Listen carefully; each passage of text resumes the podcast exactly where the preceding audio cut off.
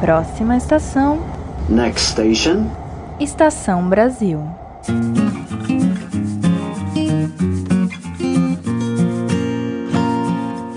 Olá, ouvintes! Vocês desembarcaram no Estação Brasil, o podcast de história do Brasil do Leitura Obriga História. Como vão vocês? Meu nome é Ricardo Duve e eu sou o apresentador deste programa. Espero que vocês estejam bem ainda, nós estamos passando por esse período de quarentena, mas esperamos que aqui com o podcast a gente possa pelo menos né, trazer algum tipo de entretenimento, informação para vocês. Pois bem, Antes de falar a respeito do episódio de hoje, eu gostaria de comentar algumas coisinhas prévias que eu acho muito importantes. A primeira, eu não poderia deixar de fazer de outra forma, é agradecer pela audiência, até você sincero e inesperada do próximo, do último episódio, né? Uma, uma surpresa muito positiva. O nosso episódio sobre a abolição da escravatura se tornou, assim, disparado, mais acessado entre os nossos três episódios que até agora temos. Hoje estamos gravando o quarto. E eu gostaria de agradecer muito vocês, né? Eu sei que, pelo visto, ele foi escolhido né, pelo Spotify para fazer parte de uma playlist sobre estudos, né? Para você estudar ouvindo podcasts. Eu achei isso muito legal. Um monte de gente nova passou a conhecer o podcast e logo no início desse projeto, então foi algo que nos deixou muito felizes aqui, né? Uh, então, novamente, muito obrigado né, por tudo, né, por esse acesso inesperado e pelo feedback tão positivo também que tivemos, do, tanto do último episódio quanto dos outros. Realmente isso me deixa muito empolgado para seguir aqui o trabalho com o Estação Brasil. Então, novamente, muito obrigado por tudo. E uma outra coisa que veio junto com esses feedbacks foram algumas perguntas sobre indicações de livros e tal. Ah, mas e os livros que foram citados no podcast? Onde é que eles são disponibilizados e tudo mais? Então, eu só quero enfatizar logo no início do programa para todo mundo ouvir, né, estar ciente. Estação Brasil tem duas redes sociais que são utilizadas com uma certa frequência: o Twitter e o Instagram. No Twitter, nós fazemos as, as threads, né, que vocês gostam tanto, os fios, assim, trazendo algum tópico interessante dentro do tema do último episódio, né, alguma coisa nesse sentido, uma curiosidade. A gente faz lá todo um fio falando sobre, por exemplo, a abolição da escravatura, tem todo um fio lá no nosso é, Twitter falando sobre os abolicionistas negros, quem foram eles, por que, que eles foram importantes e tal. E no nosso Instagram, principalmente, a gente faz as dicas de livros. Então, por exemplo, no último episódio, o nosso Instagram tem lá cinco livros sobre a abolição da escravatura no Brasil, para vocês entenderem, para vocês irem atrás e consultar mais a respeito, ok? E perguntaram se, ah, os livros que são indicados, eles ficam na página do Leitura Obriga História. Não, pelo menos a princípio, por hora a gente não está fazendo dessa forma. Os livros que a gente indica do Estação Brasil, eles estão ficando lá no Instagram, né? Daí vocês podem acessar lá, tem sempre umas postagens bem, bem bonitinhas até que a gente faz indicando os livros, ok? Então seria isso a respeito dessas informações iniciais. Agora, sobre o nosso episódio. Esse episódio de hoje ele vai tratar sobre a história do liberalismo no Brasil. Na verdade, a gente vai tentar apresentar um dos textos mais famosos, mais discutidos, que mais circularam, assim, não só no pensamento social brasileiro, como no mundo, na verdade, esse texto é reconhecido mundialmente. Então, a gente vai tentar apresentar um debate sobre a história do liberalismo no Brasil para vocês. A gente não vai criticar esse debate, a gente não vai dar necessariamente a nossa opinião sobre quem está certo, quem está errado nesse debate ou algo nesse sentido, e eu estou fazendo todo esse essa preparação, por quê? Um, eu acredito que o episódio de hoje é recomendado para você que ouve falar sobre esse tal liberalismo nos debates políticos, mas não sabe exatamente o que é. 2. Esse episódio é recomendado para você que já tem uma noção do que é o liberalismo, mas ainda não conhece muito sobre a história desse pensamento filosófico, seja no mundo, seja no Brasil, e gostaria de conhecer mais, ok? 3.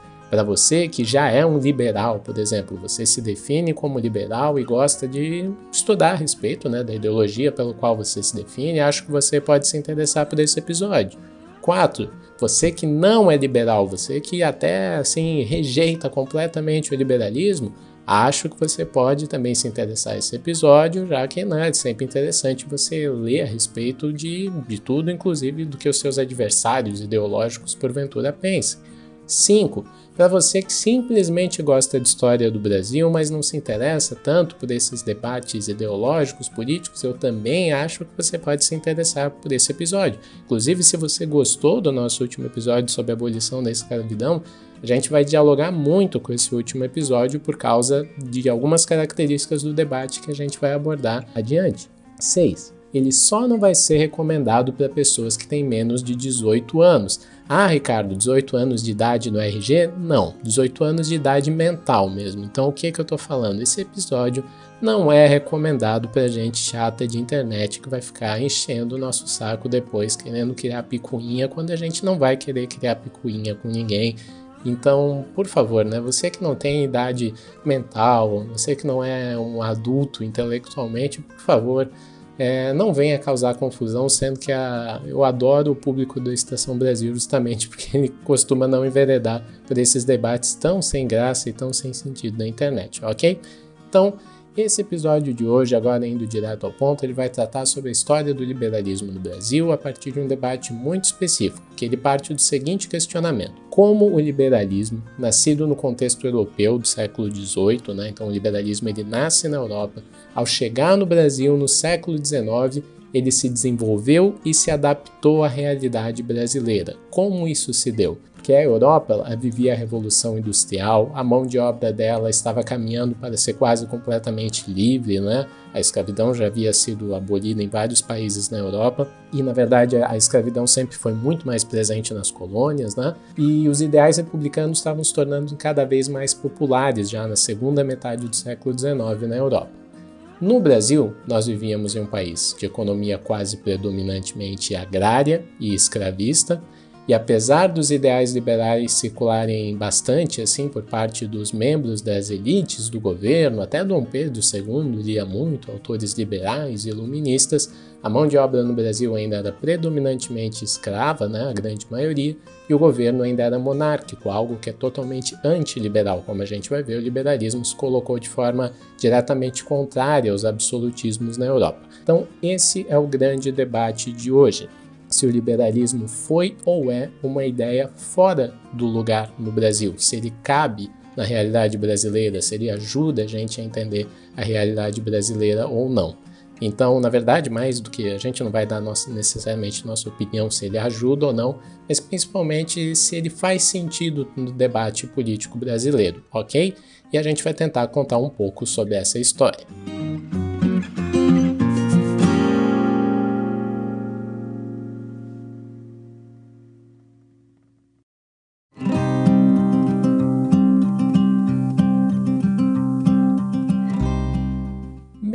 Primeira parte, nesse primeiro bloco, assim, o movimento inicial desse podcast, né, desse tema que nós vamos trabalhar, nós precisamos, né, definir o que é mais ou menos o liberalismo. E aqui, olha, eu poderia fazer 10 podcasts, gravar 10 episódios a respeito do tema e eu nunca daria conta de definir de forma precisa realmente quais são todas as características do liberalismo. Então eu vou colocar aqui de uma forma muito didática para tentar que o maior número de pessoas possível é, possa compreender, assim, pelo menos quais são as bases do pensamento liberal e quais são as bases da própria história desse, desse pensamento político, filosófico, econômico e jurídico que é o liberalismo. Então, o liberalismo ele é um pensamento político, filosófico, econômico e jurídico que ele nasceu no final do século XVIII e no campo político, ele principalmente nesse período, ele se colocou em contraposição ao absolutismo né, o absolutismo europeu, muito provavelmente todos vocês estudaram isso, né, as grandes dinastias monárquicas europeias, provavelmente vocês estudaram isso no ensino médio. E no campo econômico, isso é muito importante a gente distinguir o liberalismo político e o econômico, eles acabam andando de forma assim muito semelhante, às vezes paralela, às vezes rompendo, assim, mas é importante a gente saber, existe um lado político e um econômico da teoria liberal como um todo. Então, no campo econômico,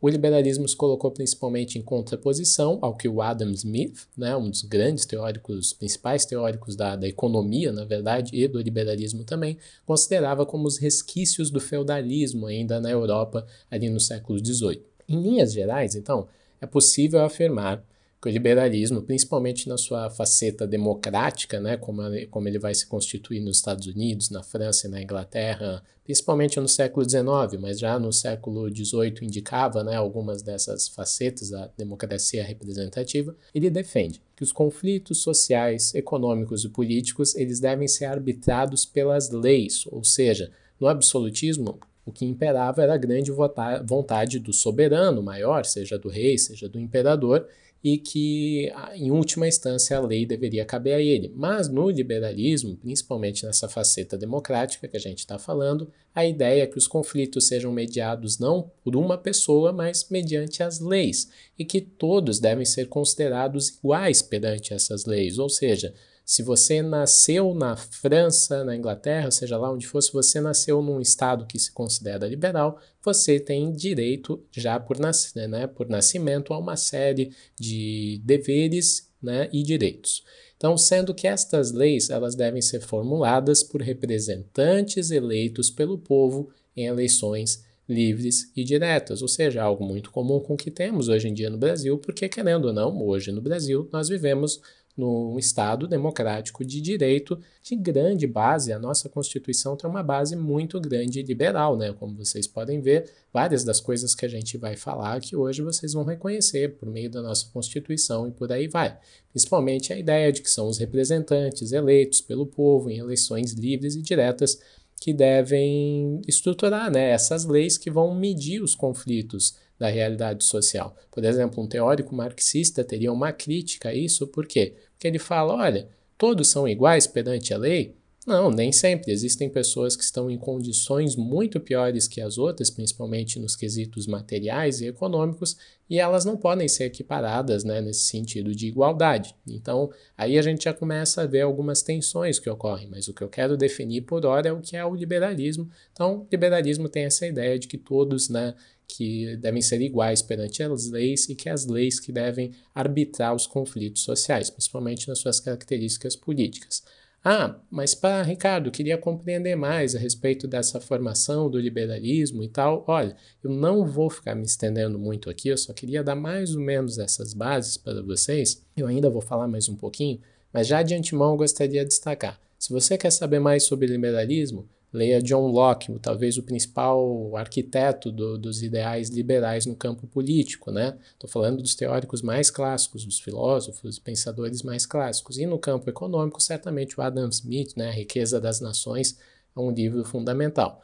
Mas para além desses clássicos, que às vezes eles são difíceis de ler, você talvez não esteja tão afim, existem alguns livros que eu acho muito interessantes que podem ajudar principalmente a compreender a história do liberalismo, do nascimento do liberalismo. E é muito importante a gente entender que o liberalismo nasce contra o absolutismo, ele defende as liberdades individuais, por exemplo, liberdade de crença, a gente já vai falar um pouco mais a respeito disso, que é os dois livros que eu indico. Liberdade antes do liberalismo, o, o original, eu acho que esse é o título em português, o original é Liberty Before Liberalism, né, que é do Quentin Skinner, que é um grande historiador das ideias políticas em inglês, e A Invenção dos Direitos Humanos, uma historiadora muito competente chamada Lynn Hunt. Direitos humanos e liberalismo caminham de uma forma muito conjunta, assim, é importante a gente entender que é a história de ambos, assim. Então, se você é um liberal, você necessariamente, isso é deve ser assim muito rigoroso, se você se considera liberal, você tem que ser 100% favorável à ideia de direitos humanos, à cartilha dos direitos humanos, ok? Nem sempre isso acontece, né? nem sempre essas coisas caminham junto, mas teoricamente deveriam caminhar. Então, as últimas informações sobre o liberalismo. Vamos tentar dividir o liberalismo no que, que ele pensa sobre política, sociedade e economia. Sobre política, o que, que um liberal deveria defender? Né? Existem vários tipos de liberalismo, mas eu estou tentando colocar assim a forma mais clássica possível um Estado laico e de direito, ou seja, a, o liberalismo ele necessariamente é um, uma forma de pensamento que a gente pode definir como laica, né? Ele aceita toda a ideia de liberdade religiosa e defende a ideia de que as pessoas têm que né, ter uma pluralidade de religiões, exercer suas religiões, mas o Estado não deve obrigar ninguém a seguir uma determinada religião. Então ele defende os direitos individuais, liberdade de expressão e organização civil, que são todos ideais muito contrários aos ideais absolutistas. Então, sempre a gente retomando isso, né? historicamente, é muito importante que a gente entenda isso. A Revolução Francesa é uma ruptura do absolutismo para uma França mais liberal, né? uma França que vai caminhar para os ideais liberais a Revolução Americana, estadunidense, que vai gerar a independência dos Estados Unidos, uma ruptura né, de uma revolução que a gente pode definir como liberal, que rompe contra, digamos assim, o absolutismo, o colonialismo e o imperialismo da Inglaterra. Né? Então é, é interessante a gente situar isso historicamente. Na questão da organização social, como o liberalismo vê, ele defende a pluralidade de grupos, uma hierarquia social definida, ou seja, existem diferentes hierarquias sociais, ele defende que isso estejam tanto bem definido. Nós temos, por exemplo, representantes eleitos que vão tomar decisões pelo povo, né? Nós elegemos eles para que eles tomem decisões por nós. Nós temos, por exemplo, no Brasil hoje, o STF. Os ministros do STF, eles não necessariamente perguntam para a população, né, a decisão que eles devem ou não tomar. Por quê? Porque por meio da hierarquia social, mais ou menos, né, da ideia do liberalismo, eles podem fazer isso em nome do povo. Uh, porque nós elegemos o presidente da República, os poderes executivos e tal, que é, eles têm legitimidade né, constitucional e legal para isso. Então, eles defendem essa ideia de hierarquia social. É, então, o povo não decide pelo povo, pelo próprio povo no, no liberalismo. Né? Nós elegemos, nós indicamos representantes, muitas vezes, para fazer isso pela gente. Embora né, dentro do liberalismo também existam, exista uma parcela assim, né, que embora o liberalismo também defenda que em muitas situações né, que a população sim possa ir lá defender os seus direitos de uma forma de uma democracia mais direta. E por fim, como eu já tinha mencionado, a igualdade perante a lei. No liberalismo se entende que todos são iguais perante a lei. Na, no campo econômico, e talvez esse é um dos que gere maior polêmica, o liberalismo defende a lei da oferta e da demanda, a liberdade econômica para empregar e ser empregado e a defesa do princípio da propriedade privada. Novamente, né, é, pessoas mais situadas à esquerda, quem se define como um socialista ou como um marxista, tende a ter algumas críticas a essa defesa tão grande do liberalismo do princípio da propriedade privada, né? principalmente quando, aqui no caso brasileiro, esse debate é muito dado ah, na questão dos latifúndios, por exemplo, né? e a gente vai ver ao longo desse episódio que um pouco do histórico desse debate, né? que o Brasil, por exemplo, é um país caracterizado por donos de terra que historicamente né, as suas famílias detêm grandes propriedades uh, e, o liberalismo, e eles usualmente legitimam né, essa, essa legalidade da propriedade deles por meio de um, recurso retórico liberal, assim, né? de que, bem, né, é a minha propriedade privada, eu tenho direito a ela. Sendo que isso vai ser muito atacado né, pelos grupos mais à esquerda, que vão questionar o quão legítimo uma pessoa ter uma propriedade tão grande e muitas vezes ela não ser produtiva, por exemplo. Mas vamos, né, a gente pode debater isso num outro programa de uma forma mais apropriada.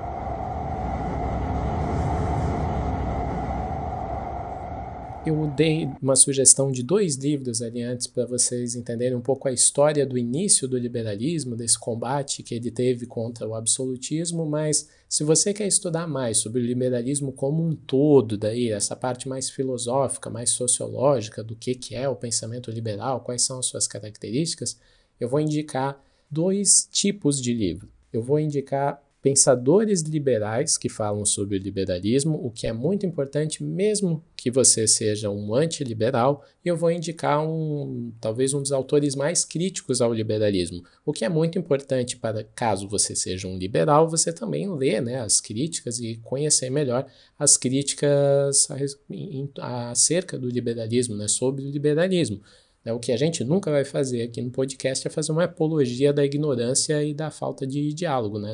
uma apologia do absurdo. assim. Então, o que nós vamos indicar são esses dois tipos de livros. Livros escritos é, por liberais a respeito do liberalismo que eu acho interessantes. Existe o liberalismo político de John Rawls. O John Rawls, eu nunca sei se é assim na verdade que se pronuncia, se eu estiver errado me corrija. O Rawls, ele é um grande teórico liberal do século XX, ele escreveu esse livro que é muito importante, o Liberalismo Político. E ele é meio que um manual, assim, considerado por muitos liberais como uma forma de um manual, né, sobre o que é o liberalismo. Caso você considere esse livro um tanto difícil, porque ele é mais intricado mesmo, ele é mais complexo, tem uma série de, né, ele não é um texto tão fácil assim, tem um livro que é muito mais acessível, que é do Norberto Bobbio, que ele não se define exatamente como um liberal, ele se define como um social liberal, e aí é, talvez que seja mais próximo de uma social-democracia, mas o Norberto Bobbio tem um livro, né? ele, ele dialoga muito com o liberalismo, eu acho que dá para considerar ele em certa medida um liberal. Ele tem um livro escrito Liberalismo e Democracia, que é muito interessante também. E um bom livro de um crítico do liberalismo seria o, uma contra-história do liberalismo de Domênico Losurdo. O Losurdo ele é um autor super polêmico, ele tem textos que eu pessoalmente não gosto e tal, muitos acusam ele de ser um stalinista, e por aí vai, eu poderia falar muitas coisas a respeito disso. O que eu quero só afirmar, este livro em específico dele é muito interessante, porque ele, ele faz realmente uma contra-história do liberalismo. Ele vai pegando várias contradições ao longo do desenvolvimento do liberalismo como pensamento filosófico no tempo e na história, como por exemplo o fato de John Locke, né, ou talvez o grande principal, um dos principais pensadores liberais, também ter, ter atuado junto com o tráfico de escravos na época. E esse debate que nós vamos entrar daqui a pouquinho, já no episódio, que é um dos grandes temas do episódio, a relação entre liberalismo e escravidão, por exemplo, ele vai discutir muito e depois quão democrático mesmo é o liberalismo e por aí vai. É um livro muito interessante, o Domênico Losurdo ele debate diretamente com vários autores liberais. Então, é, se você é um liberal e quer tentar ver um outro intelectual de um outro ponto de vista ideológico atacando alguns dos pontos né, básicos do liberalismo, isso pode ser muito interessante. Se você simplesmente só quer conhecer mais sobre a história do liberalismo e ver algumas das suas contradições, também é uma ótima leitura.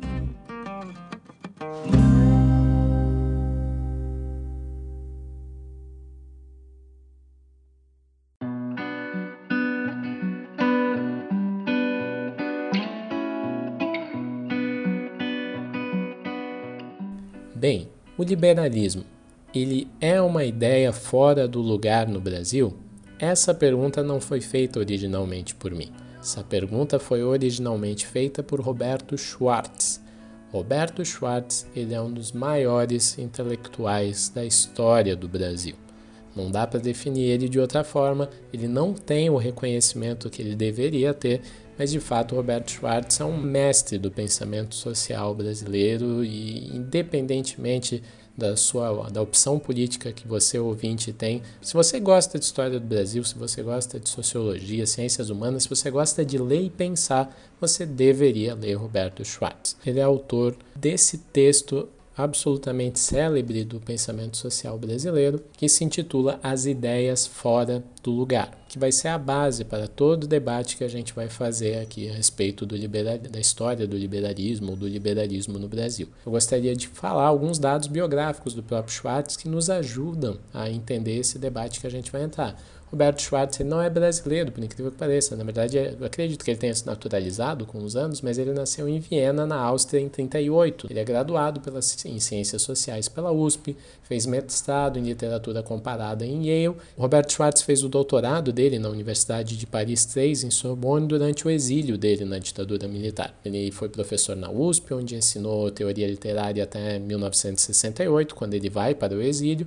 e depois ele retoma, ele retoma ao Brasil em 78 só, onde ele vai ser professor na Unicamp de Teoria Literária até 1992. Ele é autor de vários livros, principalmente sobre uh, o pensamento literário e social de Machado de Assis, como Ao Vencedor das Batatas, que é o livro onde está o capítulo, o artigo que a gente vai debater hoje, né, esse texto, As Ideias Fora do Lugar, e como um mestre na periferia do capitalismo, que é um texto, um livro muito legal sobre o Machado e o pensamento social e literário do Machado. Roberto Schwartz teve como seu principal mestre o crítico literário Antônio Cândido, né? o Antônio Cândido, um gigante do pensamento social brasileiro, e boa parte da obra do Schwartz tem, tem de dar continuidade da obra do Cândido. E como eu falei, o Schwartz ele nasceu em Viena, ele é filho de judeus austríacos que acabaram fugindo para o Brasil quando em março de 38 a Alemanha nazista anexou né, a capital da Áustria e a família dele, na verdade, migrou para o Brasil no início de 1939. Roberto Schwartz ele foi um dos principais nomes que participou do Seminário Marx, não sei se vocês sabem, mas os primeiros intelectuais que começaram a ler, a traduzir e pensar a obra de Marx para o Brasil foram membros desse Seminário Marx, né, em São Paulo, acho que foram membros desse Seminário Marx que ocorria na USP, né, num grupo de estudos para ler Marx, que rolou de 58 a 59 e foi fundado principalmente pelo José Arthur Gianotti, pelo Fernando Novaes, o Paul Singer, o Otávio Iani e Fernando Henrique Cardoso, não sei se todos sabem, mas um dos principais nomes que também auxiliou nessas primeiras leituras de Marx no Brasil foi também o ex-presidente Fernando Henrique Cardoso. E numa segunda geração, na verdade, que teve desse seminário, o Roberto Schwartz também fez parte. E o Roberto Schwartz ele tem essa proposta de conciliar análise de crítica literária, na verdade uma característica do, do, do que veio a se convencionar chamar de marxismo uspiano, né? ou seja, Roberto Schwartz ele é um autor marxista, isso é importante também para a gente entender uh, o restante do debate. E eles partem da ideia, né, esse marxismo uspiano, né, no estudo dialético da forma literária e processo social. Né? Isso parece ser muito complicado, mas na verdade é tentar compreender quais são as possíveis relações entre literatura e sociedade, como a sociedade né, em que um literato vive ah, influencia na sua obra e vice-versa também, né, como o literato acaba fazendo representações dessa sociedade e acaba hum, gerando um, um, pensamento que também futuramente pode vir a influir dentro né, da própria sociedade a partir do momento que o livro começa a circular e ser lido. E o Roberto Schwartz ele é tão grande, tão grande mesmo, e na verdade os brasileiros às vezes não têm noção disso, que eu só vou ler aqui duas citações de abas né, de livro dele, que é, por exemplo, da, da Susan Sontag. A Susan Sontag, ela estudou em Harvard, ela talvez seja uma das maiores nomes da crítica artística do, do mundo, assim, uma das maiores pensadores dessa área. Se você estuda uh, artes, principalmente, talvez, eventualmente, você deve ter entrado em contato com alguma obra dela.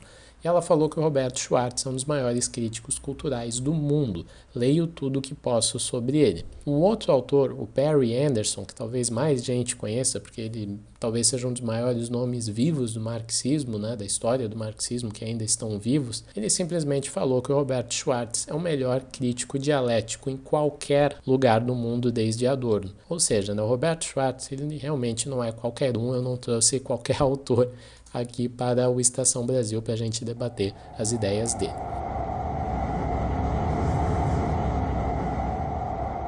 Dito isso, e agora indo né, de uma forma mais direta para o debate, o que é essa tese das ideias fora do lugar? A tese da, do liberalismo como uma ideia fora do lugar no Brasil é de autoria de Roberto Schwartz e ela foi publicada, né, essa tese, pela primeira vez com um texto homônimo chamado As Ideias Fora de Lugar, que foi publicada pela primeira vez em 1972 na França, quando Robert Schwartz ainda estava fazendo seu doutorado. Ele vivia em exílio lá na França. No ano de 1973, ela recebeu uma tradução e foi publicada em português pelo SEBRAP, um instituto até hoje né, muito célebre. E somente em 1977 ela foi publicada no formato de um livro, que na verdade esse artigo, né, As Ideias Fora do Lugar, se tornou o primeiro capítulo do doutorado do Roberto Schwartz, que depois virou esse livro ao vencedor das batatas. Se você abre lá esse livro, o primeiro capítulo é as ideias fora do lugar. O importante da gente entender é que esse livro, na verdade, ele como um todo, é sobre a teoria literária de Machado de Assis. Todavia, esse primeiro capítulo ele aborda esse debate sobre o liberalismo como ou não né, uma ideia fora do lugar no Brasil. Esse é o grande debate. Né? A pergunta seria o liberalismo uma ideia fora de lugar aqui ou não. Então, como eu já até apontei aqui algumas vezes, o debate do, desse texto ele se centra principalmente em como o liberalismo, uma ideologia que preza pelo princípio do trabalho livre e assalariado, né, tem essa característica, como ele poderia conviver com uma sociedade predominantemente escravista como a brasileira. Então, é essa tensão que o Roberto Schwartz coloca para ser debatida na sua obra. Muitas das lideranças políticas do Brasil no século XIX se definiam como liberais, mas ao mesmo tempo o Brasil era o, talvez o principal país no mundo uh, da ordem escravista mundial. Você quer mais informações sobre isso? Aconselho ouvir, né? Se você já não ouviu o nosso último episódio, o episódio 3 do Estação Brasil, que a gente fala sobre a escravidão e principalmente sobre a abolição da escravidão. Então, o Robert Schwartz ele inicia o texto de uma forma muito interessante, ele inicia esse debate de uma forma muito interessante. Ele coloca, por exemplo, um liberal como Joaquim Nabuco falando que se isso, a escravidão, ofende o estrangeiro, como não humilha o brasileiro? Ou seja, para o Joaquim Nabuco, um liberal, né, ou talvez um dos liberais mais clássicos da nossa história, ele falava que a escravidão era um motivo de vergonha no Brasil. Para os conservadores brasileiros do século XIX, principalmente os mais emperrados, assim, o liberalismo ele seria abominável, pois, e aqui abre aspas, né, uma citação que o Schwartz faz no texto dele. Antes bons negros da costa da África, para a felicidade sua e nossa, a despeito de toda a mórbida filantropia britânica. Eu já vou explicar o porquê isso que, esquecida de sua própria casa, deixa morrer de fome o pobre irmão branco,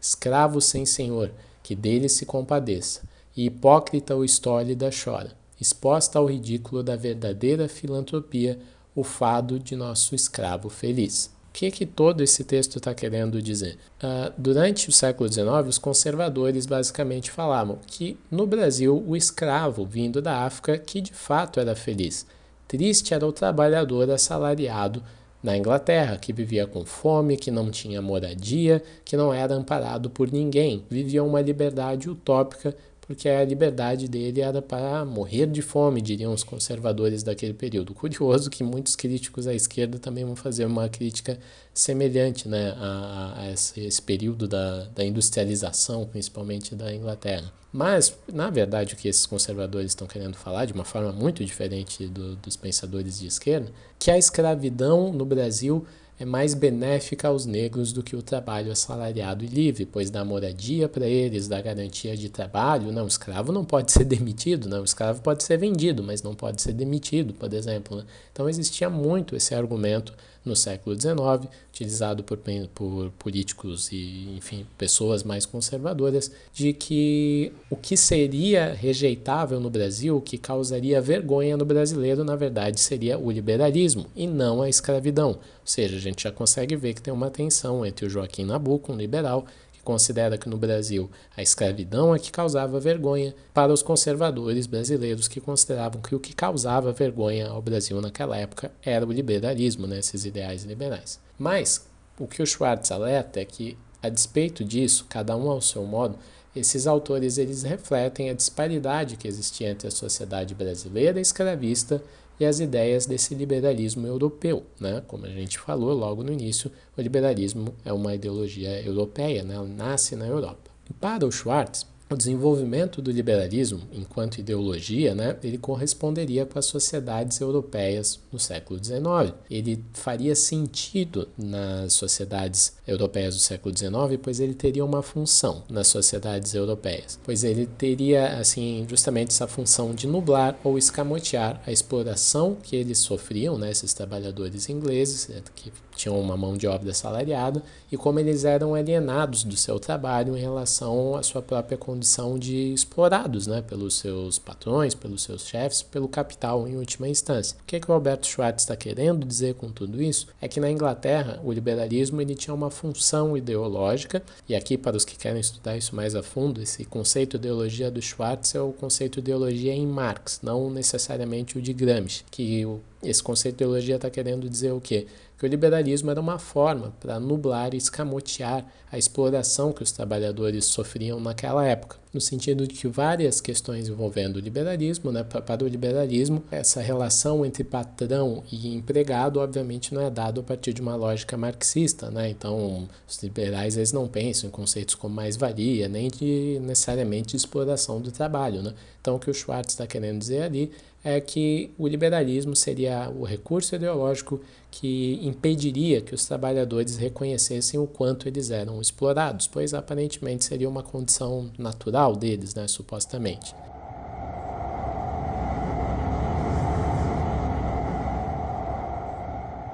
No Brasil, o Schwartz identifica uma tensão, porque ele coloca, bem, no Brasil nós tínhamos o trabalho escravo, né? Então ele como é que o liberalismo vai funcionar aqui? Pois ele não tem uma funcionalidade tal como ele teria na Europa, né? De, digamos assim, não insuflar uma luta de classes, porque no Brasil não teria nem a própria luta de classes, e sim, nós teríamos a luta, possivelmente, entre senhor e escravo. Então, no Brasil, devido ao predomínio assim das relações de trabalho escravistas, o Schwartz coloca que os ideais liberais, o liberalismo, na verdade, ele seria uma comédia ideológica ou uma farsa ideológica. Ele causaria estranheza, tanto para os conservadores quanto para os liberais, em últimas instâncias. Ele seria uma ideia estranha à sociedade brasileira. Primeiro, porque né, o liberalismo conviver com escravidão, o liberalismo ele condenava, obviamente, a escravidão, ele preconizava trabalho assalariado. E a principal funcionalidade que o Schwartz vai falar que o liberalismo vai ter aqui no Brasil vai ser de não nublar ou escamotear o, a exploração da mão de obra assalariada, porque ela não existia, mas o fato que a sociedade brasileira estava estruturada em relações de favor, de clientelismo e patrimonialismo. A gente já vai debater isso um pouquinho mais a fundo, mas é importante a gente entender que o Schwartz ele coloca isso, essa ideia, essa tese das ideias fora de lugar é justamente para tentar compreender, levantar o questionamento: o liberalismo teria algum lugar na sociedade brasileira, sendo que ela era escravista? Então, em certo momento, inclusive do texto, o Schwartz enfatiza que a escravidão ela era fundada na violência e na disciplina militar, dependendo muito mais da autoridade do que qualquer critério de eficiência. Por exemplo, o critério de eficiência seria fundamental numa relação de trabalho assalariada. Quanto mais eficiente for o seu trabalhador, melhor para você, patrão, inclusive. Todavia, a ideia da lógica do senhor escravo não é essa, ela se dá pela ideia de violência, se dá pela ideia de disciplina, e é muito importante que o escravo fosse completamente sujeito ao seu senhor, independente do quão produtivo ele fosse ou não. Né? Essa, esse não seria o cerne da questão. Então, o Schwartz, para enfatizar essa tese dele, ele vai falar que a população brasileira, e acho que talvez agora vai ficar mais compreensível para todos, ela se dividia em três classes entre os donos de terra, que no geral eram os donos de escravo, né, os grandes donos de terra e proprietários de escravos, os próprios escravos e os homens livres. E aqui vai ter a grande sacada do Schwartz. Ele fala que entre os homens livres e os donos de terra havia uma relação de dependência e favor. E esse é um ponto muito importante porque a gente consegue compreender o que vai distinguir esses, essa relação de favor vai se dar entre os donos de terra e os homens livres, e ela vai ter como uma razão última, principalmente, se distinguir dos escravos e fingir que aqui no Brasil o liberalismo faria algum tipo de sentido. Só que, todavia, essas trocas de favor, clientelismo, que a gente já vai dar alguns exemplos aqui, elas também não seriam compatíveis com os ideais liberais. Tanto o escravismo quanto as relações de favor, clientelismo e paternalismo, elas são incompatíveis com a teoria liberal, né? e o Schwartz identifica isso. E ele coloca que na Europa o liberalismo ele atacava né, o, privilégio, o privilégio feudal e visava o universalismo dos direitos, como a gente comentou previamente, os direitos deveriam ser de todos. Só que o Schwartz coloca numa citação que, no processo de sua afirmação histórica, a civilização burguesa postulava a autonomia da pessoa, a universalização da lei, a cultura desinteressada, a remuneração né, objetivo, ou seja, a remuneração por meio de um salário, a ética do trabalho, etc. Contra principalmente né, o ancien regime, ou seja, os governos absolutistas, que a gente também já falou antes. Todavia, no Brasil, o favor ele colocaria na prática a dependência da pessoa, a exceção à regra, a cultura interessada, a remuneração e serviços pessoais. Ou seja, o que é essa política de favor e o que, que ele está falando? Política de favor era quando aquele dono de terra, quando ele vai e ele tem muita influência política naquele período, quando ele ele é a pessoa que, por exemplo, pode contratar os serviços. E na hora de ele contratar os serviços, ele não necessariamente vai contratar a pessoa mais capaz, a pessoa mais influente. Ele normalmente ele vai fazer política, o que todos nós conhecemos. Vá à Câmara de Vereadores da sua cidade e comece a ver o quanto ela, ela é, funciona por meio da política de favor e não necessariamente por meio de uma política da eficiência, por exemplo. Né? Isso se dava muito no século XIX. O professor que ia lecionar para a filha do dono de terra era escolhido por meio da política de favor. E isso implica, como o Schwartz colocou, que a remuneração não se deva a, por exemplo, a profissão necessariamente da pessoa, mas quem era aquela pessoa, né? Se dava porque era parente, se dava porque era chegado e isso ficou muito comum no Império, na Primeira República, aquela política de apadrinhamento, né? A pessoa que era uma pessoa livre, não era escrava, né? No caso do século XIX, tinha um filho, quem que ela chamava para ser padrinho do filho, né? O, o, grande político da região, o grande fazendeiro da região. Quem vive no interior, ou mesmo não no interior, nos grandes centros urbanos também temos essas políticas clientelistas.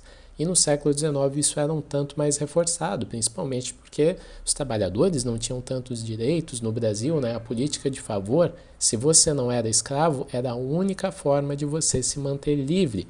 E essa é a grande sacada do Schwartz. O Schwartz fala que essa relação de favor é o que mantinha uma relação de dependência entre a classe dominante e essas pessoas livres, né? esses homens livres, é uma expressão da época, né? homens livres. Então, o que ele vai querer colocar é que entre esses dois grupos tinha uma relação de cumplicidade, qual a razão última era principalmente que os homens livres conseguiam se distinguir socialmente dos escravos e permanecerem livres, e ao mesmo tempo os senhores de terra conseguiam, e senhores de escravos também conseguiam ter esses homens livres, digamos assim, próximos de si, devendo politicamente para eles, e isso impedia também é, eventos de rebeldia, grandes revoluções. Só que o Schwartz ele vai enfatizar que isso acabava rompendo com todos os ideais liberais que essas pessoas preconizavam, né? Porque ao mesmo tempo né, essa relação de favores escamoteava que não havia uma ascensão social minimamente autônoma naquele período. A ascensão social desses homens livres, ela dava, se dava exclusivamente por meio da política de favor. Né? Exclusivamente até uma palavra pesada, mas necessariamente, né, quase sempre estava por meio da política de favor. Né? Você não subia na empresa necessariamente por méritos próprios, fazendo só né, uma, uma metáfora aqui. Então essa política de favor ela era muito importante, só que ela é completamente antiliberal também. Ou seja, se a gente retoma ao início do nosso episódio, se todos, né, se a ideia do liberalismo é que todos tenham os mesmos direitos, que todos nascem iguais perante a lei, a política de favor e a existência da escravidão já demonstravam que né, esses ideais liberais pouco eles eram muito estranhos à sociedade brasileira, mas eles tinham uma funcionalidade, porque por mais que existisse essa política de favor, e até hoje a gente consegue ver isso na sociedade, na nossa sociedade, essas ascensões sociais elas eram atribuídas ao mérito, ao trabalho, à razão, ao esforço pessoal, quando na verdade, né, como a gente já enfatizou, elas se davam normalmente por meio de políticas clientelísticas, por meio dessa lógica do favor. Então, isso tudo acabaria dando essa configuração pouco liberal para a sociedade brasileira. O Schwartz ele vai enfatizar que isso tudo, com esse método, acabou se atribuindo independência à dependência, utilidade ao capricho, universalidade às exceções, mérito ao parentesco e igualdade ao privilégio. Então, todas essas características acabam transformando o Brasil do século XIX, né, uma sociedade escravista que só funcionava por meio da política do favor, como dava-se uma sensação de que o liberalismo seria uma ideia fora de lugar no Brasil.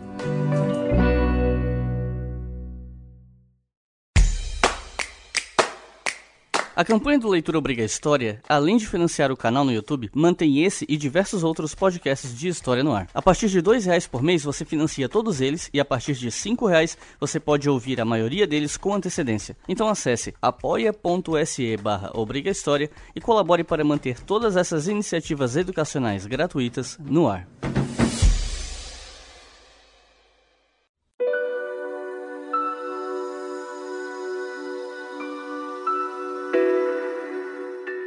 Bem, e aqui eu quero indicar algumas das críticas que o Schwartz recebeu ao longo dos anos, por causa dessa tese das ideias fora do lugar, né, de que o liberalismo seria um tanto estranho no Brasil durante o século XIX.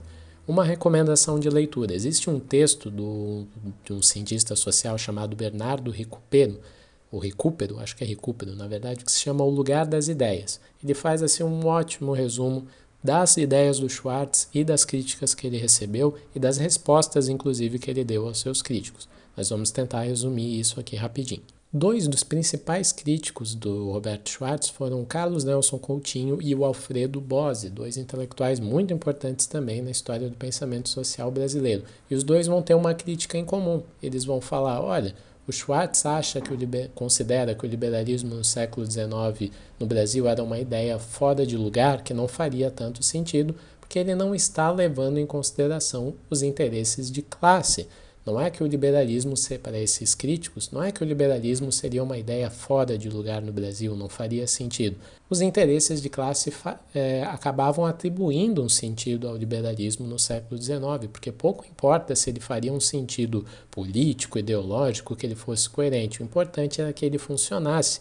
E o liberalismo teria uma, naquele contexto, teria uma função muito importante para a própria manutenção da escravidão dentro do contexto internacional do sistema capitalista, sistema capitalista que estava surgindo né, na, na Europa, já estava consolidado, na verdade, na Europa, mas justamente a escravidão no Brasil, quando a gente vê o sistema mundial capitalista, ele faria muito sentido que o Brasil se mantivesse escravista, e a gente abordou isso no nosso último episódio, né, da abolição da escravidão, para que a Europa continuasse prosperando industrialmente, né? Então, o Carlos Nelson Coutinho ele vai falar, ele sugere que as ideias elas permaneceram fora de lugar durante um tempo no século XIX, mas com o fim da escravidão e a industrialização do Brasil, as ideias liberais elas começaram a encontrar o seu lugar e as contradições de classe da sociedade brasileira elas ficaram mais próximas das contradições do capitalismo europeu. O Alfredo Bose ele vai fazer uma crítica um pouquinho mais dura. Ele indica que a, na análise do Schwartz, né, que foca nesse, ela foca nesse período do final do século XIX, um período específico, que foi quando Machado de Assis escreveu a maior parte das suas obras. Né? Lembrem que eu falei, o livro inteiro do Schwartz trata sobre Machado de Assis. É que esse capítulo, né, das ideias fora do lugar, ele é um pouquinho autônomo, assim, né? Mas que o Schwartz estudou mais exclusivamente esse período, mas quando a gente analisa toda como se deu a tensão entre escravidão e ideais liberais durante todo o século XIX, é possível perceber que essa contradição ela nunca foi necessariamente um problema para a elite agroexportadora escravagista. O Bose ele tem uma, até uma sacada um pouco cômica, ele fala, olha, uma proposta, abre aspas né, para o Bose, uma proposta moderna e democrática é que teria, teria sido uma ideia extemporânea, ou seja, uma ideia fora do lugar. Não teria como se pensar numa ideia progressista e democrática na cabeça desses escravagistas do século XIX. Então o Bose fala que, olha, então essa questão não faz muito sentido. Schwartz está esperando algo de quem não pode oferecer, né? Não para o Bose, a lógica das plantations, né? aquelas grandes, lembra? Né? Eu testei o mesmo exemplo na, no nosso último episódio, quando a gente vê na dramaturgia aquelas grandes produções de café, né? plantios de café, uh, sendo, né, né, sendo representados nas novelas, nos filmes, né, aqueles, aquele conjunto enorme de escravos trabalhando, é a lógica das plantations, das grandes plantações de café escravistas no Brasil, as grandes plantações de algodão escravistas nos Estados Unidos. Essa lógica das plantations coexistiu com o trabalho escravo e com o comércio agroexportador, porque esse café não necessariamente era consumido no Brasil, era consumido na Europa. Então esse setor econômico escravagista, ele principalmente foi agroexportador. Então o Bose tem esse argumento que, olha, se a gente levar essa consideração de que essa, esse trabalho escravo era necessário para essa exportação de café para a Europa ou para a exportação de algodão dos Estados Unidos para a Europa, escravidão e liberalismo se combinam sim, porque o liberalismo vai defender a ideia do comércio livre internacional entre as nações, e ao mesmo tempo né, que vai ter essa grande contradição, contradição que os liberais também vão defender, certos liberais, nem todos, é sempre importante enfatizar isso, mas que vai se, digamos assim, aturar né, que a escravidão permaneça no Brasil durante o século XIX, porque economicamente fazia sentido. Mas a maior crítica do Schwartz foi a Maria Silvia Carvalho Franco. E isso é até interessante porque o Schwartz usa das teses dela no artigo dele. A Maria Silvia Carvalho Franco, ela deu uma entrevista uma vez para o Sebrap, e essa entrevista foi publicada em formato meio que de artigo, e o artigo dela se chama As ideias estão no seu lugar. Essa entrevista começa com uma pergunta que é dirigida para Carvalho Franco.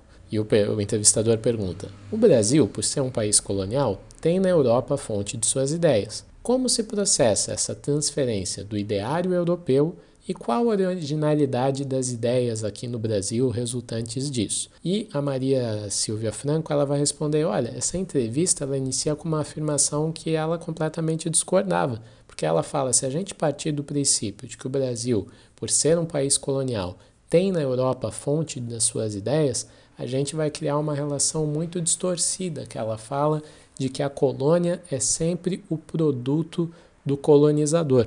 Ou seja, é isso que ela quer quebrar um pouco, ou que ela tenta quebrar um pouco no argumento do Schwartz. Ela fala, a partir da ideia, partir do princípio que as, as ideias do liberalismo estão fora do lugar no Brasil, é partir de uma ideia de que algo foi produzido na Europa, que foi encaminhado aqui para o Brasil e aqui essas ideias não encontraram o seu lugar, ou seja, algo foi produzido lá e aqui no Brasil, se é, se é que encontrou o seu lugar, esse liberalismo acabou sendo torto e não reproduzia necessariamente né, o, que o, o, que a Europa, o que a Europa imaginava.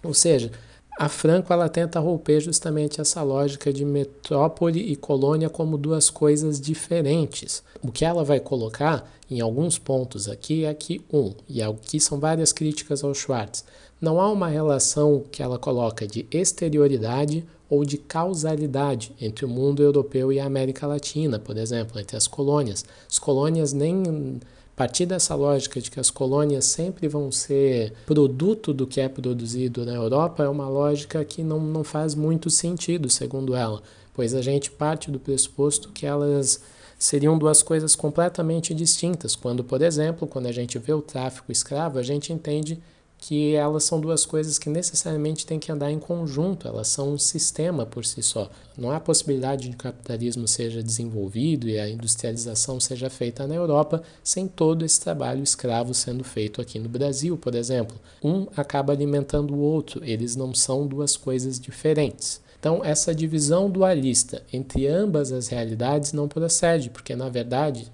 como, ela, como eu estava colocando, só há um modo de produção que os liga, ou seja, o capitalista. A escravidão para o Brasil era necessária para a manutenção e desenvolvimento da economia capitalista no centro do capitalismo. E aqui uma citação dela, ela vai falar que a produção e a circulação de ideias só podem ser concebidas como internacionalmente determinadas, mas com o capitalismo mundial pensado na forma indicada, sem a dissociação analítica de suas partes. O que, que ela está querendo dizer aqui? Que não existe uma ideia fora do lugar ou dentro do lugar. As ideias elas só podem ser concebidas como parte desse grande sistema, né, que ela fala, colônia e colonizador, né, o Brasil já não era mais uma colônia no século XIX, mas essa relação entre Europa e a América Latina não é uma relação distinta, eles fazem parte de um mesmo sistema econômico mundial. Então as ideias elas não entram no Brasil, elas acabam aparecendo, pois eles fazem parte da mesma realidade do sistema capitalista mundial. Não existe essa relação de exterioridade. A gente, se a gente for pensar dessa forma, tudo que for, todos os processos históricos brasileiros seriam simplesmente um refluxo dos processos é, europeus, ou seja, a independência que se dá aqui só se deu porque houve a Revolução Francesa antes, né? a abolição da escravidão se dá aqui tardiamente, sendo que antes foi dada na Europa, e por aí vai, uma sequência de processos históricos que ela questiona um pouco essa lógica, né? Se a gente partir dessa lógica, nada originalmente foi produzido no Brasil. E por fim, nessa parte do debate, só gostaria de enfatizar que o Schwartz, ele acaba respondendo os críticos dele. Então, o que o Schwartz enfatiza é que o título pode ter causado uma grande confusão, pois pode ter dado a ideia de que ele considerava que o liberalismo no Brasil no século XIX era uma ideia fora de lugar que não faria sentido algum. E não era isso necessariamente, ele alega, uh, que ele quis dizer. Ele quis, na verdade, discutir esse estranhamento que tinha entre, entre os ideais liberais uh, e a realidade social do Brasil, que era escravocrata, mas que ele está de pleno acordo que existia uma funcionalidade justamente nessa dissociação, na ideia de que os, muitos, muitas pessoas, muitos donos de terra no Brasil se valiam de ideais liberais para, na verdade, legitimar suas políticas de favor, né? como a gente comentou antes, ou seja, teria uma funcionalidade nisso, apesar desse estranhamento, mas que de forma alguma ele compreendia que essas ideias necessariamente não defendia que o liberalismo não fazia sentido nenhum no Brasil e não foi isso que ele quis dizer. Porque ele até, inclusive, num te ele tem um texto dele como resposta né, aos seus críticos, na verdade é um texto que era uma palestra que ele deu em 2009 em Buenos Aires. Primeira vez que o texto foi publicado foi em 72. O Schwartz está praticamente há 40 anos debatendo esse texto, para vocês terem uma ideia. Ele fala que se ele fosse defender que o liberalismo não faria sentido nenhum no Brasil no século XIX, ele estaria concordando com os conservadores do período, porque esse argumento partia justamente do núcleo do pensamento conservador brasileiro, que rejeitava o liberalismo inglês, a filantropia inglesa, né? Por quê? Porque os ingleses, a partir de um determinado momento, né, uma parcela da, da, da elite esclarecida inglesa queria que no Brasil a abolição da escravidão ocorresse para o Brasil ter trabalho assalariado e formar um mercado nacional de consumidor, né, para, que pessoas pudessem ganhar salário, inclusive comprar os produtos ingleses. Então o Schwartz faz essa defesa. E Schwartz encerra, inclusive, esse texto falando que as ideias elas sempre têm uma função e elas sempre têm um lugar mas não necessariamente essas ideias exercem a mesma função em contextos diferentes. Então, o que ele estava querendo discutir era por que o liberalismo parecia funcionar no Brasil. E esse parecer é o que ele estava querendo discutir. Porque no campo teórico é óbvio que não faz sentido haver, é, existir liberalismo numa sociedade escravocrata. Mas por que parecia que sim? Então, o Schwartz responde aos seus críticos basicamente falando isso. Ele acha que eles entenderam é, que ele estava afirmando algo né, que não havia sequer sentido do liberalismo existir no Brasil, que não havia funcionalidade nisso. E não, ele está falando que existia uma funcionalidade, porque parecia que fazia sentido, mas que esse sentido mesmo ele deve ser estudado e deve ser compreendido sob a luz da história. E uma outra questão também que é importante a gente enfatizar no, agora aqui nesse finalzinho é que o, muitas vezes criticaram Schwartz também em colocar bem, mas o liberalismo na Inglaterra, na França, nos Estados Unidos, lá todo mundo era igual, lá todo mundo era livre, por aí vai. É importante a gente lembrar, né, que o Schwartz também, ele já no primeiro texto ele apontava isso. Não é que ele fazia um sentido pleno na Europa e nos Estados Unidos. Ele coloca que também não fazia, que ele era ele também tinha uma função, né, ideológica nesses países, como ele coloca antes. Então, ele não acredita que o liberalismo seja um, né, perfeito em nenhum lugar do mundo. Ele só coloca que era muito mais fácil o liberalismo parecer fazer sentido nesses países que não eram escravistas, que estavam se industrializando e por aí vai, do que no Brasil. E ele achava justamente a tensão que ele acha tão curiosa é como é que o liberalismo conseguia parecer razoável no Brasil naquele período do século XIX, né? Comparando as duas sociedades, faria mais sentido que ele parecesse, né? Aparência tivesse uma aparência mais crível nesses países do que no Brasil.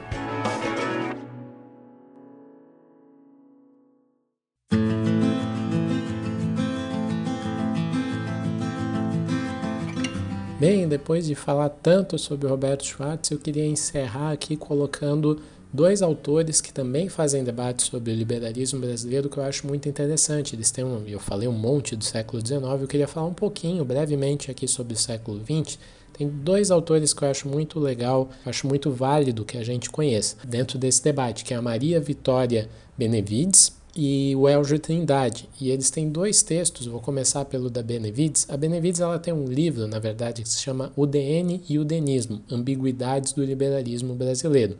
E ela coloca ali que depois da Era Vargas, em 1945, a gente vai ter a primeira experiência de que as pessoas, de fato, né, de forma as massas mesmo, elas vão poder votar. E ela coloca que isso também influenciou o liberalismo brasileiro a ganhar novas características, que é principalmente o elitismo liberal que ela chama, né?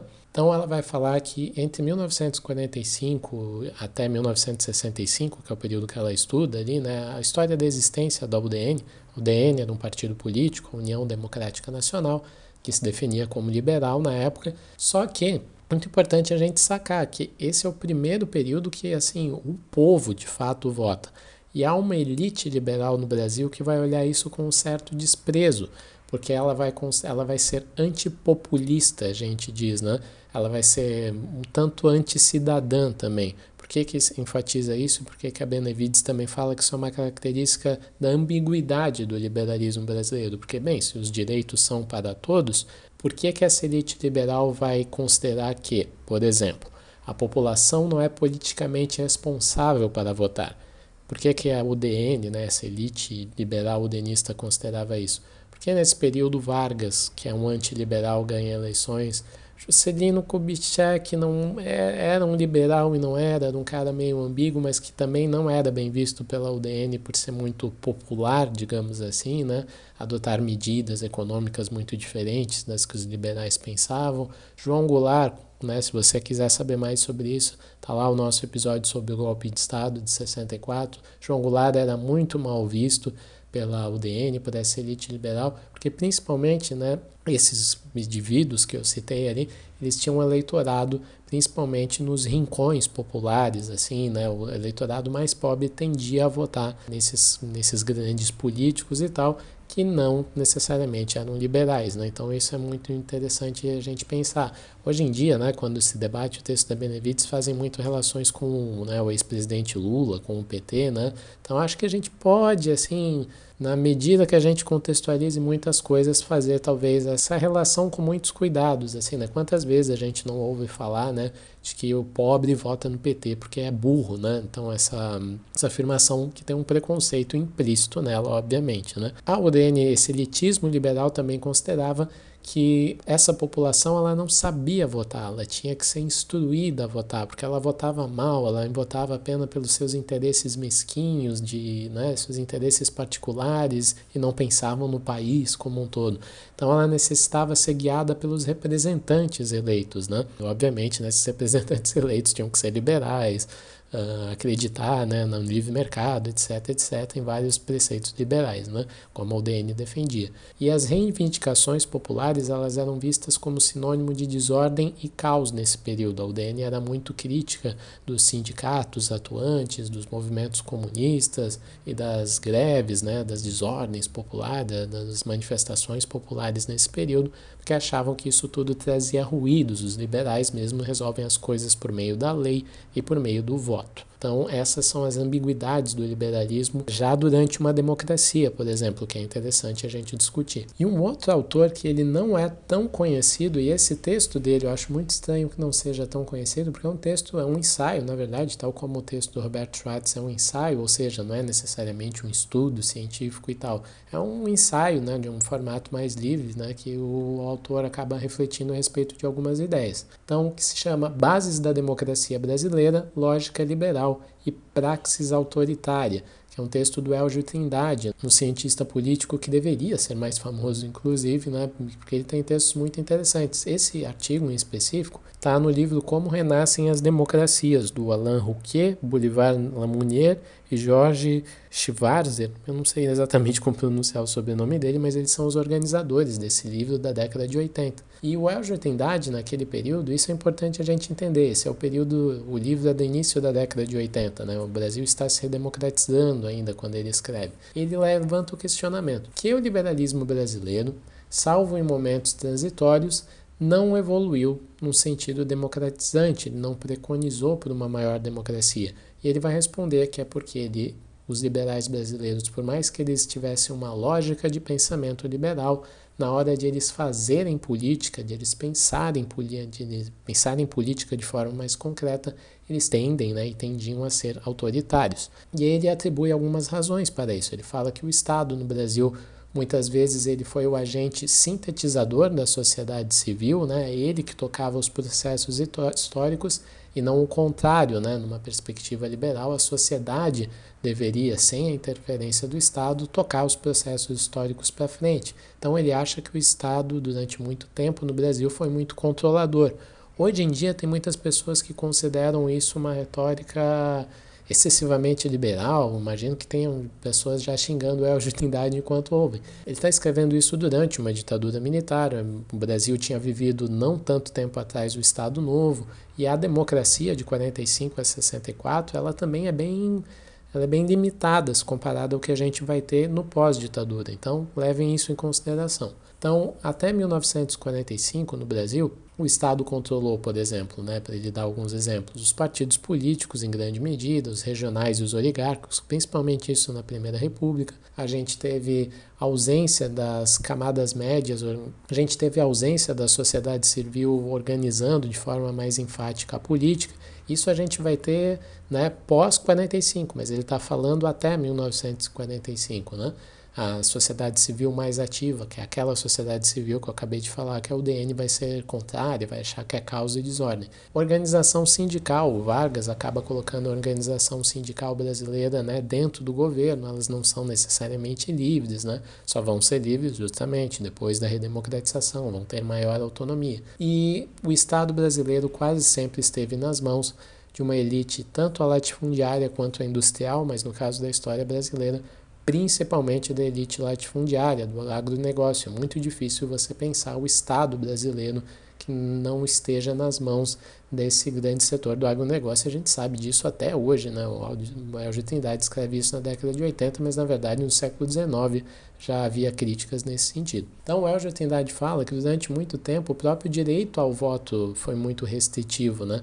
Então, os liberais brasileiros, até muitas vezes, eles foram reticentes em ampliar a liberdade de voto. Né? Por exemplo, os analfabetos só foram votar em 1988. E quem defendia o direito dos votos dos analfabetos na década de 60, por exemplo, foi João Goulart, que não era necessariamente um político liberal. Então, o liberalismo no Brasil, ele teve, segundo Elgio Trindade, seja por necessidade, seja por deliberada vontade, isso não é tão importante mas que ele teve que coexistir com estruturas e sistemas políticos autoritários, o que isso acabou gerando uma certa hibridez ideológica no pensamento liberal brasileiro. Essa hibridez, essa confusão ideológica do pensamento liberal brasileiro é que muitas vezes a lógica foi liberal e a praxis foi autoritária. Eu acho que isso fica muito, muito, muito explícito, né? Se a gente levar esse argumento da Trindade para frente, durante o período da ditadura militar.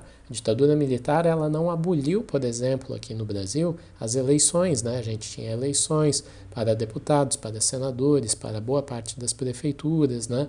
É, não podia se eleger governadores e presidentes, mas o poder legislativo funcionou de uma forma meio atabalhoada, muito censurada e tal, mas funcionou, algo que não existiu no Chile, na Argentina, por exemplo. Né?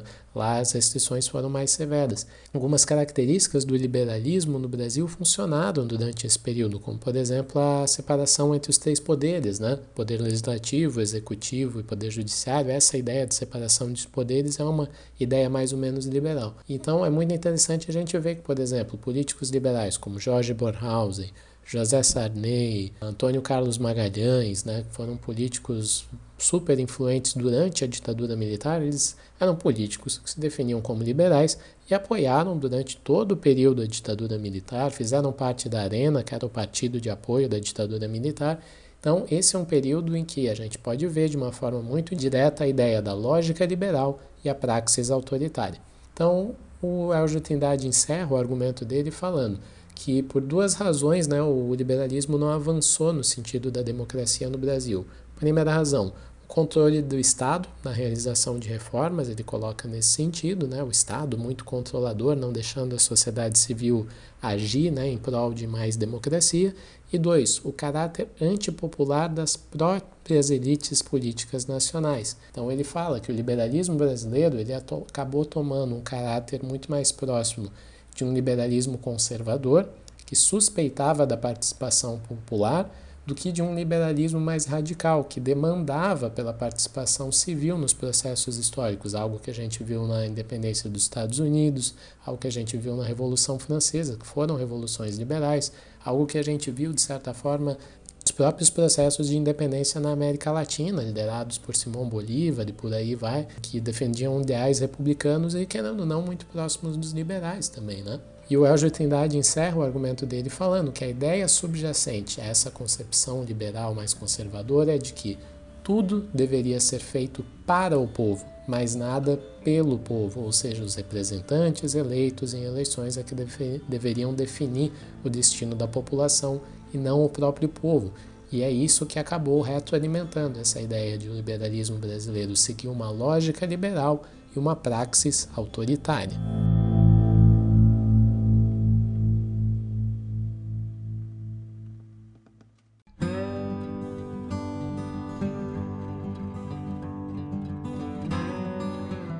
Bem, e aqui finalmente encerramos mais um episódio do Estação Brasil.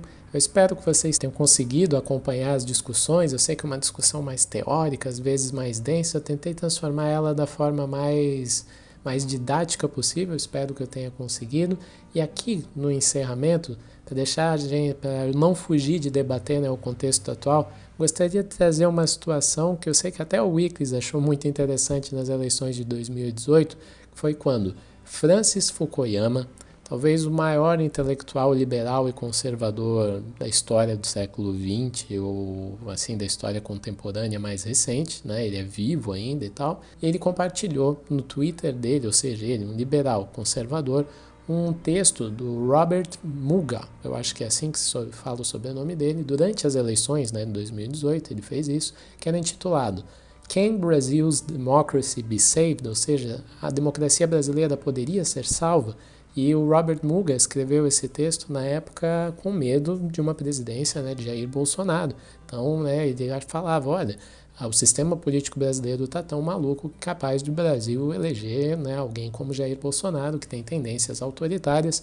E é interessante que no texto Robert Mugabe ele até inclusive coloca a eleição do Bolsonaro, a possível eleição do Bolsonaro na época, na conta de partidos como o PT, como o PMDB, como o PSDB. Ele faz críticas muito duras a todo o sistema partidário brasileiro e a quase todos os partidos.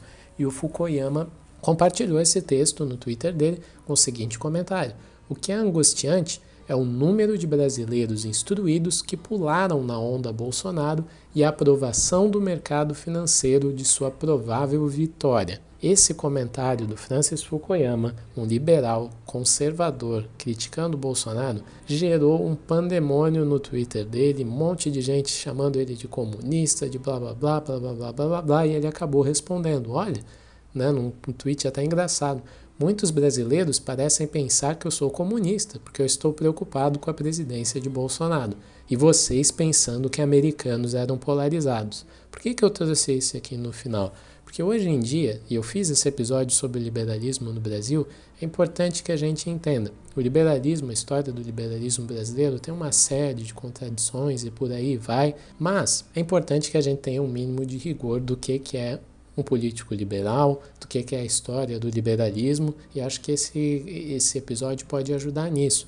E certamente, quando a gente vê alguém com Francis Fukuyama, cara absolutamente anticomunista, ele trabalhou para os governos Ronald Reagan, ele considera, ele tem uma visão super triunfalista da vitória dos Estados Unidos na Guerra Fria, ele é um grande crítico da União Soviética. Muito importante a gente ver o quão estranho é uh, um liberal, um dos maiores nomes do liberalismo no mundo, criticando o governo Jair Bolsonaro atualmente, o autoritarismo no Brasil, né, esse possível autoritarismo no Brasil hoje em dia, ele ser considerado um comunista. É aí que a gente consegue ver que as palavras não estão fazendo quase nenhum sentido no Brasil hoje em dia. E por último, última coisa que eu também queria enfatizar é que todos esses autores que eu mencionei, eles escreveram antes da redemocratização brasileira.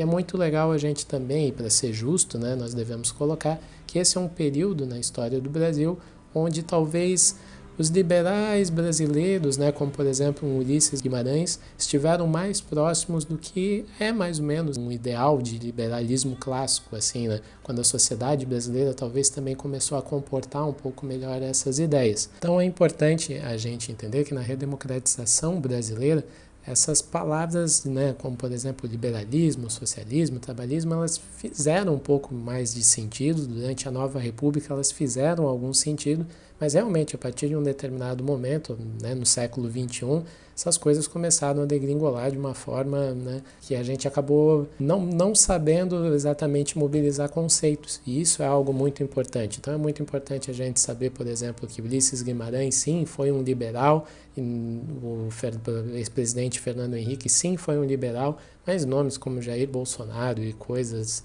né, e políticos relacionados a eles, é muito importante que a gente entenda que eles têm muito pouco ou quase nada, na verdade, a ver com o liberalismo. E é por mais que a história do liberalismo no Brasil seja contraditória. Então eu espero que todo esse episódio tenha ajudado né, a gente a compreender esse debate tão amplo, né, que é sobre o liberalismo. E se você gostou dos debates que a gente realizou aqui, por favor, compartilhe, né, o nosso episódio para amigos e tal. Espero que possa ajudar eles também.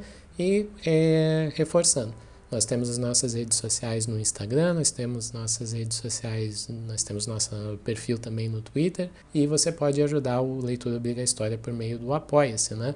Dê uma olhadinha lá no Apoia-se e você pode ajudar a gente a manter podcasts como esse, como História FM, como Coluna de Hércules e ajudar que a gente permaneça fazendo esse trabalho. Ficamos muito felizes em saber que muita gente está achando cada vez mais relevante. Então, muito obrigado, espero que tenham gostado do episódio. Um abraço e até a próxima.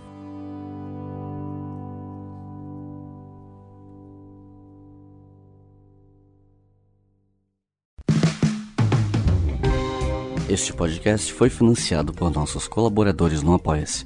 Acesse apoia.se barra e contribua para manter este projeto educacional gratuito no ar.